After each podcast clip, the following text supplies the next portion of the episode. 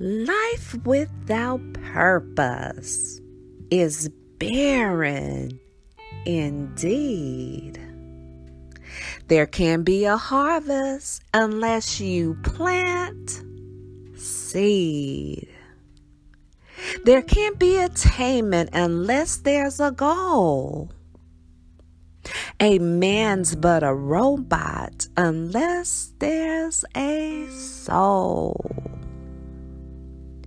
If we send no ships out, no ships will come in.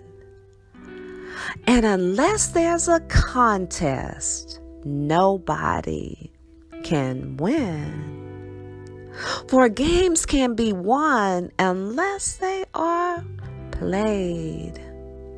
And prayers can be answered unless they are prayed. So, whatever is wrong with your life today, you'll find a solution if you kneel down and pray.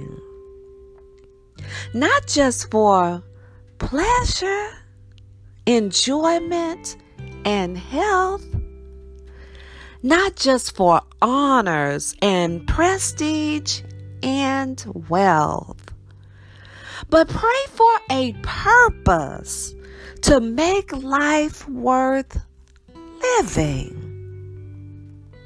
And pray for the joy of unselfish giving.